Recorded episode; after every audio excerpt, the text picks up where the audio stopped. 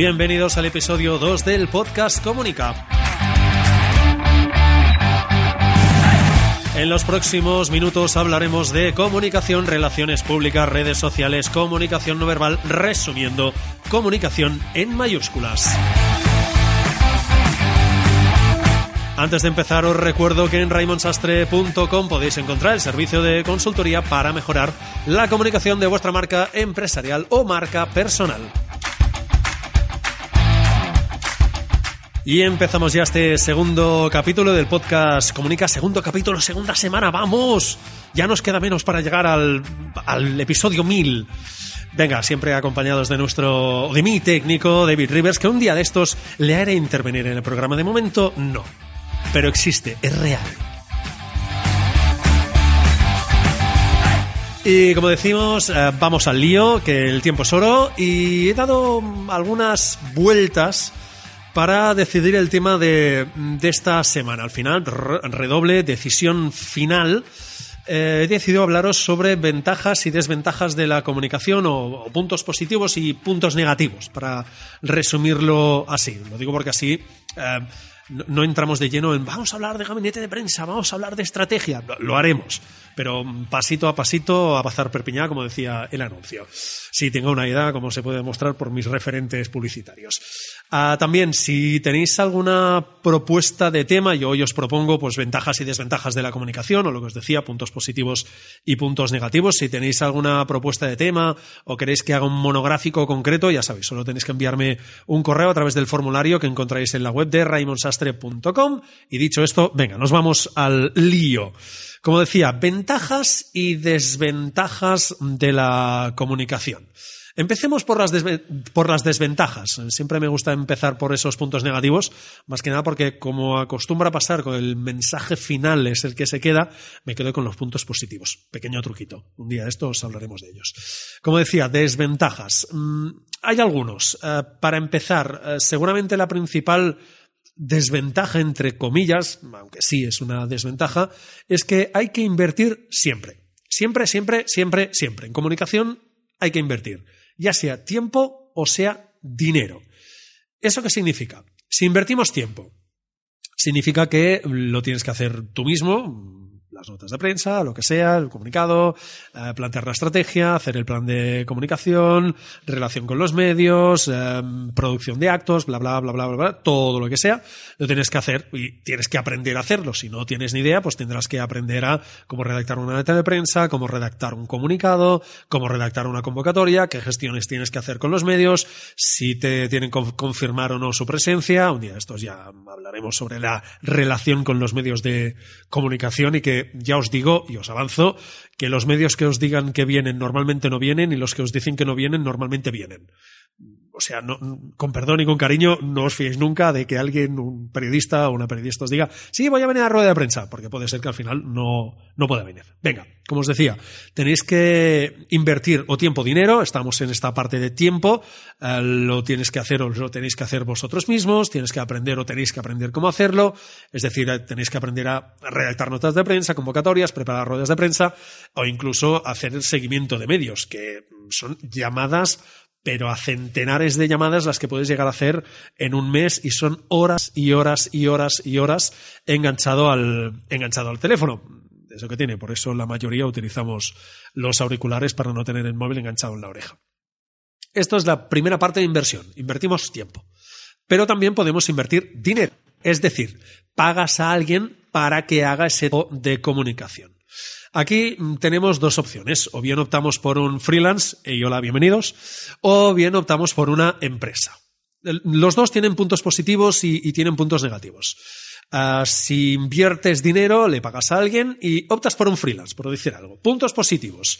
Pues uh, seguramente, ya te digo ahora, lo más probable es que la inversión en comparación con una empresa, con una agencia de comunicación, sea mucho menor. El dinero que tengas que pagar, desembolsar por esa campaña, ese fee mensual, va a ser inferior. También tiene otro punto positivo si es un buen profesional o una buena profesional, y es que tiene dedicación, digamos que le, le tiene cariño al, al, proyecto, a la campaña, te pilla cariño como cliente, es decir, a ese proyecto le dedica un tiempo. la capacidad o la sí la capacidad que tiene un freelance de asumir proyectos es limitada proyectos constantes o continuados. El hecho de asumir campañas de, oye, empezamos el día uno y terminamos dentro de cuatro meses, pues oye, hay principio y final, esa campaña, por si esa época te toca asumir más trabajo, la asumes, pero esos clientes asiduos del día a día o de cara a 48 horas, siempre hay que estar pensando que normalmente la vinculación es ese fee mensual, se pacta una cantidad de dinero cada mes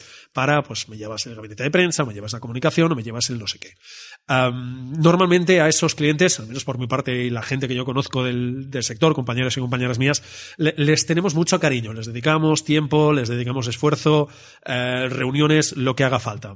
Ya aviso que yo también soy de reunión vía Skype, no me gusta mucho la presencial, pero si hay que hacerla, se hace como decía él. Pero no todo es tan bonito eh, siendo freelance o que como empresa contrates a un freelance tiene sus puntos negativos. Por ejemplo, acostumbra a estar solo. Es decir, que eh, evidentemente por proyectos se pueden asociar o juntar diferentes freelance. Yo lo hago periódicamente con una o dos personas que nos vamos juntando. Hay este proyecto que es grande y yo no lo puedo asumir. Pues oye, nos repartimos tú una parte y yo otro, incluso tres, cuatro, cinco, seis personas. En, en unos días, eh, seguramente unas semanitas, empezaremos ya enviando nota de prensa para un proyecto en el que, si no recuerdo mal, somos unas siete, ocho personas, cada uno por su lado, que están ah, vinculados. como os decía, eso es parte de los puntos negativos. Está solo, no tiene toda una estructura, como os decía, como puede tener una agencia de comunicación. Vamos ahora a la agencia, que es esa parte de inversión de dinero que tendréis que hacer si queréis optar por invertir en comunicación. Puntos positivos de una agencia, que tiene, como os decía, tiene, a diferencia del freelance, tiene toda una estructura que puede usar para, tu marca, para tu campaña, ya sea marca personal, ah, marca corporativa, etcétera. ¿Eso qué significa? Pues ponemos en situación, estamos hablando de una agencia normalita, que pueda tener un, dos eh, directores o directoras, más los responsables de cuentas, que pueden ser tranquilamente tres, cuatro, cinco personas, y cada una de esas personas lleva pues las cuentas que le toquen. Pueden ser, pues no sé, cinco, seis, depende, entiendo, de la, de la campaña también que, que tenga. Puede ser un cliente, lo que decía, un fee mensual y cada mes hay que buscar opciones y siguiendo preparar estrategia. Las buenas agencias es lo que tendrían que hacer, no todas lo hacen, eso es cierto. Eh, y se improvisa un poco sobre la marcha y ver qué se le puede dar al cliente eh, mes a mes según plan estratégico de comunicación o según improvisación, según los gustos que haya.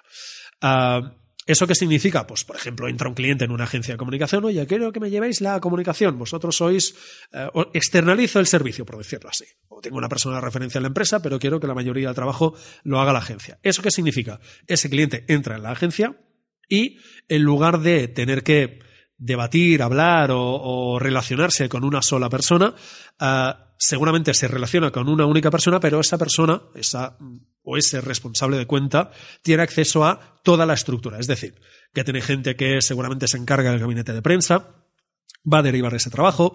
Ah, pues si además se le tiene que llevar redes sociales, pues eh, va a haber otro equipo o otra persona encargada de las redes sociales. Seguramente va a haber una parte de fotografía que, bien la agencia lo externaliza, bien tiene las personas contratadas y dentro de su estructura, eh, apartado de vídeos, etcétera, etcétera, eventos, etcétera. Es decir, la estructura puede ser tan grande como queráis. Es verdad que el precio, evidentemente, es distinto, que luego lo, vamos a ver, pero ¿ves por dónde van los tiros? Una marca, una empresa, marca personal, oye, quiero que me lleves la comunicación, el freelance no tiene acceso a toda esa eh, estructura y en cambio una agencia sí, evidentemente los precios, como decíamos, son distintos. Ah, puntos negativos como agencia o empresa de comunicación, como os decía, no es el mismo precio el que va a pagar un cliente cuando entre por la puerta de una agencia de comunicación que el que le puede pagar a un freelance. Además, como os decía, ese punto positivo que tiene el freelance, que trata esa campaña o ese cliente con, mucho cariño, ah, repito, si es un buen o una buena profesional, ah, la agencia puede que no ocurra. ¿Por qué? Eh, simplemente por costes. Es decir, necesita tanto dinero para mantener esa estructura, porque estamos hablando de personas contratadas. Si hay una persona que se encarga de redes, se encarga de redes. Para un cliente, para dos, para cinco, para cien, pero esa persona tiene que tener un sueldo a fin de mes, como es lógico. Lo mismo pasa para las personas pues, que se encarguen de cuentas, para dirección, para responsables de vídeos, para responsables de, mm, como decíamos, redes sociales, para responsables de producción de eventos, etcétera, etcétera, etcétera. Em, ¿Eso qué significa? que los costes de esa estructura, que los costes de esa empresa son muy superiores a los que puede tener un freelance que o bien trabaja en un coworking, o bien tiene su despacho, o bien trabaja desde casa, como en este caso es mi caso, que me encanta trabajar desde casa. Ah, por lo tanto, es posible que ese cariño, esa dedicación no pueda existir. ¿Por qué? Porque hay tantos clientes que mantener porque se necesitan todos los ingresos de esos clientes para mantener esa estructura y, evidentemente, tener, tener los beneficios. Que es posible, no digo que ocurra siempre, ni mucho menos, porque agencias hay muchas y muchas con muy buenos profesionales y muy buenos profesionales, pero es posible que pases a formar parte de una especie de rueda de bueno, ahora toca este cliente, dentro de la semana que viene tenemos que hacer esto para esto otro. Es decir, que no haya Em, esa dedicación y ese cariño, esas reuniones periódicas, ese contacto eh, más periódico casi de cada día o cada dos días de enviar de correos electrónicos con el cliente, oye, mira, he pensado esto, que creo que para el mes que viene que vamos a enfocar la estrategia por aquí puede ir bien, etcétera, etcétera. Es solución, solo digo eso. Como os decía, esas son las desventajas, es decir, hay que, invertir, ya sea tiempo o sea dinero, aquí cada uno que escoja lo que quiera, y ahora vamos a hablar de las ventajas que supone la comunicación. ¿Qué ventajas tiene? Para mí hay tres fundamentales, aquí podemos discutir que seguramente hay más, pero para mí hay, hay, tres muy, muy básicas. Repito, las podemos ampliar. La primera de todas, la primera gran ventaja es que tienes un control del mensaje. Control del mensaje significa no hacer publicidad, sino que tú controlas hasta donde puedas, porque si hablamos de los medios de comunicación, evidentemente tú envías la nota de prensa y luego el periodista se supone, se supone que coge esa información, la trabaja y luego el producto final, lo que haya escrito, lo que se emite por radio, lo que se emite por televisión o lo que ves escrito, por ejemplo, por internet o en un periódico o en una revista, el control no es eh, total ni mucho menos. Tú proporcionas una información, y el periodista o la periodista la elabora como consideran y evidentemente siguiendo la línea editorial del medio de comunicación. Si quieres un control total del mensaje, tienes que hacer publicidad. Pero aquí seguimos con las contrapartidas. El hecho de eh, invertir en una comunicación natural, orgánica, es decir, no publicidad, eh, genera mucha más confianza, es más barato, es, evidente, no eh, tiene el mismo precio enviar una nota de prensa que no sé, poner un anuncio en el país, en el mundo, la ABC, la vanguardia, en Telecinco, en Antena 3, en 4, en Televisión Española, en TV3, donde queráis. Eh, o ponerlo en la radio. Evidentemente no es el mismo precio una publicidad o poner publicidad que, digamos, tener una relación orgánica. Además, aquí entra en juego la confianza. Y eso es un concepto que toda persona toda marca que quiera empezar a trabajar la comunicación y que esté trabajando en la comunicación es uno de esos conceptos que ya le dedicaremos un podcast. La confianza es un concepto que tiene que tener muy claro y digamos que tiene que ser uno de esos referentes eh, que tiene que tener siempre delante. Confianza, confianza, confianza, porque es lo que acaba entre comillas, y esto es un debate, eh, podría acabar diferenciando. Es decir, Publicidad genera menos confianza. Todos estamos bastante más ciegos para la publicidad. Ponen anuncios por la tele, pum, desconectas. Empiezas con el zapping. En un periódico, en una revista, ves publicidad y a no ser que el anuncio sea espectacular y te atraiga por lo que sea, por el mensaje, por los colores, por lo que sea, vas a pasar página muy rápido. En cambio, en una información no y esa información puede ser que esté trabajada anteriormente por ti, desde tu empresa, desde tu marca personal, desde tu marca corporativa, y que se acabe, se acabe publicando de forma más o menos, se acabe publicando más o menos no, de forma natural. Evidentemente genera mucha más confianza una información que no una publicidad. En la publicidad el mensaje es muy claro. Hola, ¿quieres venderme algo? En la información no es me quieres informar de algo, me quieres dar em, algún tipo de noticia, me quieres dar algún tipo de dato. Otro elemento es que si no controlas el, mensaje, eh, vinculado en este control del mensaje, si no controlas el mensaje, eh, es evidente que no controlas tu imagen. El hecho de mm, los mensajes, entre otras cosas, sirven para difundir esos eh, valores que quieres asociar a tu marca y si esos valores no los difundes tú, pues la imagen que tú quieres crear no se crea. Y el problema es que seguramente la imagen la van a crear por ti y tú no vas a intervenir. Otras personas la van a crear. Y va a ser así, te guste o no, y te pongas como te pongas. Si tú no comunicas, igualmente estás comunicando, un concepto que ya hablaremos otro día, eh, pero evidentemente no comunicas de forma positiva. Otro elemento que forma parte de estas ventajas, que te permite una diferenciación con la competencia. ¿Eso qué significa? Tenemos, primera ventaja, como hemos dicho, control de mensaje. Segunda ventaja de la comunicación, diferenciación con la competencia. Hoy en día, y esto si no recuerdo mal, lo hablamos en el capítulo de la semana pasada, eh, hay muchas similitudes de características de, los diferentes productos. que diferencia un SEAT de, no sé, un SEAT de, un Tata? Seguramente el Tata va a decir, no, es de peor calidad. Pillad, yo qué sé, un Volkswagen. Venga, SEAT y Volkswagen. ¿Qué diferencia un SEAT de un Volkswagen? ¿Qué diferencia Samsung y Apple? A, nivel interno, ¿eh? es decir, como producto. El Seat y Volkswagen tienen cuatro ruedas, tienen un volante, tienen motor. No, pero es que este motor es no sé qué. Ya, ya, pero tiene un motor y te lleva a los sitios. Es decir, como producto, como útil, es exactamente o casi exactamente el mismo. Y más o menos Samsung y Apple funcionan eh, igual. Uno eh, que si tiene cuatro núcleos, el otro también, pero este núcleo es más rápido porque la RAM, porque no sé qué, lo que queráis. Pero en sí, más o menos, todos te dan el mismo servicio. Un punto más por allí, otro es un poquito mejor por allí, pero más o menos estamos hablando del mismo producto. Entonces, ¿cómo te puedes diferenciar? Entre otras cosas, gracias a la comunicación. Por ejemplo, ¿por qué alguien es de Apple o es de Samsung? No es en sí por el producto. Seguramente todos sabemos que los productos Apple eh, internamente, estructura de dentro, los chips y los cables, con perdón porque no domino la temática, eh, históricamente es peor Apple que Samsung si a ti te gusta la tecnología y quieres apostar por una tecnología buena, seguramente tendrías que apostar más por Samsung que por Apple. Pero, ¿qué te da Apple? Algo más. Apple te da exclusividad. Eh, no todo el mundo, por ejemplo, puede pagar un Mac o puede pagar un iPhone. Y además, el último iPhone creo que son más de mil dólares, lo vi hace unas semanas es escandaloso, pero oye, hay gente que lo paga y hay gente que está ahorrando para comprarse ese Apple. ¿Por qué? Porque formas parte de una comunidad, que no todo el mundo forma parte. Esa exclusividad, ese club, ese, ese algo, además, evidentemente, eh, Apple se ha posicionado como una marca eh, que apuesta por la belleza, por esos productos bellos, no, no, cuadrados, siempre tienen las puntitas redondeadas, todo el packaging está muy bien codado, es muy minimalista, es muy bonito y Samsung, seguramente, entre otras cosas, ha posicionado como soy la contrincante de Apple, su némesis. Bueno, son marcas que a nivel interno os pueden ofrecer lo mismo, pero que se han posicionado, digamos que desprenden unos valores, unos mensajes distintos unos que otras. ¿Por qué?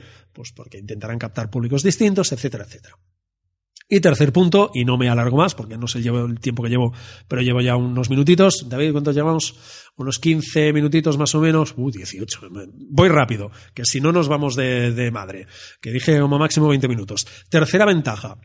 En definitiva, lo que vais a hacer invirtiendo en comunicación es crear una marca y vais a jugar con dos elementos que los hablaremos tranquilamente en otro podcast. Vais a jugar con elementos tangibles y con elementos intangibles cuando apostéis por la comunicación. Elementos tangibles, logos, eh, el lema de la marca o el lema de la campaña, el packaging si trabajáis con productos, Apple, Samsung, siempre que sea un producto, siempre habrá seguramente packaging. Y los intangibles vais a trabajar con conceptos como percepciones, reputación, posicionamiento, confianza, como os decía en principio. Y hasta aquí el capítulo 2, episodio 2 del podcast de Comunica, tu podcast de referencias sobre comunicación, o al menos eso me gustaría. En este capítulo hemos repasado un poco ventajas y desventajas, muy básico todo, ¿eh? Pero ventajas y desventajas de la comunicación. Recuerda, todos los jueves en tu podcatcher preferido, sea hasta el momento iBox y iTunes. De momento no estamos en ningún sitio más, ya estaremos en otros sitios, espero y deseo. Gracias por vuestros me gusta y comentarios y por supuesto nos escuchamos el próximo jueves.